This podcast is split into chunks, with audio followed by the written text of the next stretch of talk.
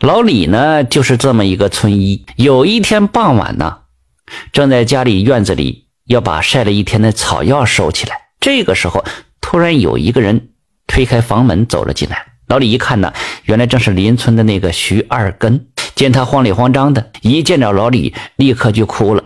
李叔，俺媳妇要生了，可是这都大半天了，还没生下来，接生婆也没办法了。您呢，快去给看看吧。老李一听，这也不敢耽误啊，这可是人命关天的大事啊！你先回去吧，我马上就到。呃，行，李叔，我先回去，您快点啊。徐二根说完之后啊，就回去了。老李呢，回到屋子里，把这药箱给收拾好，赶紧的出了门，就往邻村走去了。这个时候啊，天都已经是擦黑了。可那个时候，赤脚大夫哪像现在医院里的大夫啊，什么早九晚五的。那个时候，不管啥时候有人来找，你就得给人去瞧病去。要怎么说，医者父母心呢？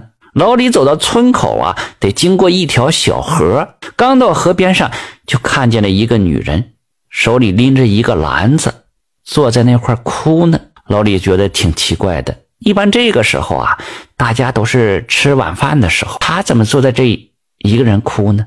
嗯，想必是遇到什么不好的事情了，心情不好了，所以就在这哭吧。姑娘啊，呃，谁家的呀？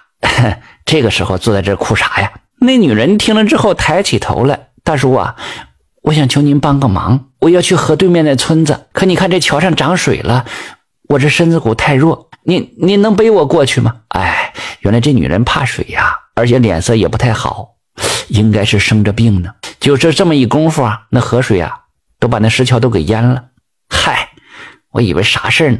别哭了，我正好要对面那村子里去，我背你过去不就得了吗？这老李本来就是一副热心肠，二话不说，把鞋子一脱，就背她过河。背上之后啊，老李就发觉这个女人呢轻飘飘的，身体冷冰冰的。过河的时候一句话也没说，可是浑身都在发抖。这功夫天气是刚入秋，河水确实是挺凉的。老李背着女人在没过脚脖子了，别害怕哈，马上就到对岸了。幸好这个小河不宽，就走了大概一分钟吧，就到了河对岸了。上岸之后。老李就把这女人放下了。大叔啊，多亏您了，谢谢您呐。女人就朝着老李呀，恭敬的鞠了一个躬答谢。可是这脸色变得就更差了。嗨，闺女别客气，这都小事。老李看她这么客气啊，自己反倒有些不好意思了。那女人呢，道完谢转身就离开了。不过呢，她并没有往村子的方向走去，而是往山上走了。这让老李有些犯嘀咕了。这山上也没人家住啊。他这个时候都晚上了，上山干嘛去？正当老李疑惑的时候，突然发现脚边上有一个东西，原来是那个女人呐，手里拎的那个篮子。哎，闺女，你东西忘拿了。老李拿起这篮子，刚想转身去追，但是啊，那闺女已经不见踪影了。这不对呀，明明看起来很虚弱，怎么走的这么快呀？一晃人就不见了。老李看着那条上山的小路，是一脸的疑惑，总感觉到不太对劲儿。但是你说那边有病人在等着呢，他也顾不上那么多了，心想啊，把这篮子拎着吧，哪天碰着他再给他不就得了吗？没走多久，就到了徐二根的家门口了。李叔，你可算是来了。这徐二根呢，正在门口迎着他呢。老李进大门之后，就把这篮子呀放在老李家院子里的一个磨盘上了。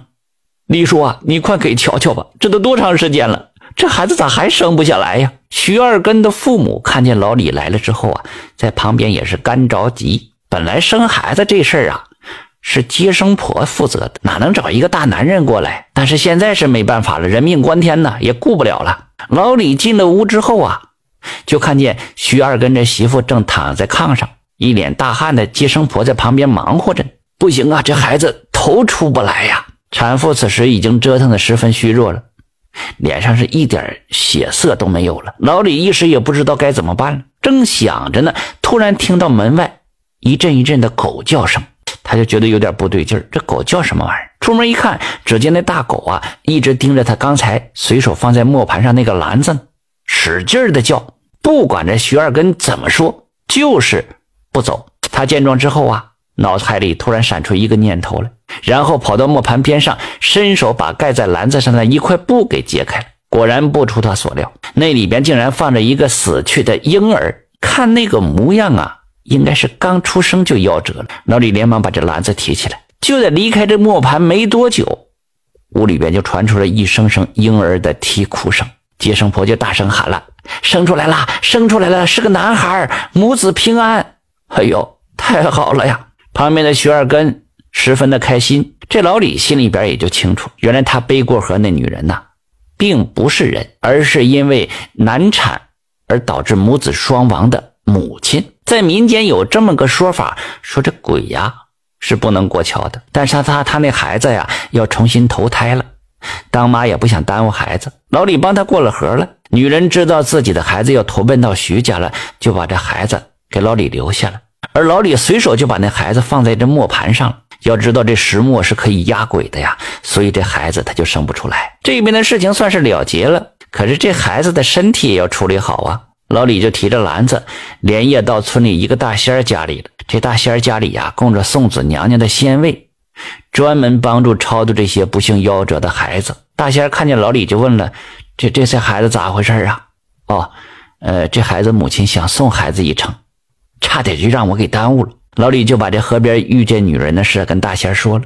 大仙就看了看这孩子：“哦，这孩子是投胎了，这身子呀，我会帮着埋了。不过这孩子的母亲呐，还是得去阴间走一遭啊。”老李听了也不太懂，留了一些香火钱。转身就走了。他当了半辈子的赤脚医生，就这种事情啊，也是没遇到过多少次。只是年纪大了呀，他懂得有些东西啊，不是自己不信，就真不存在的。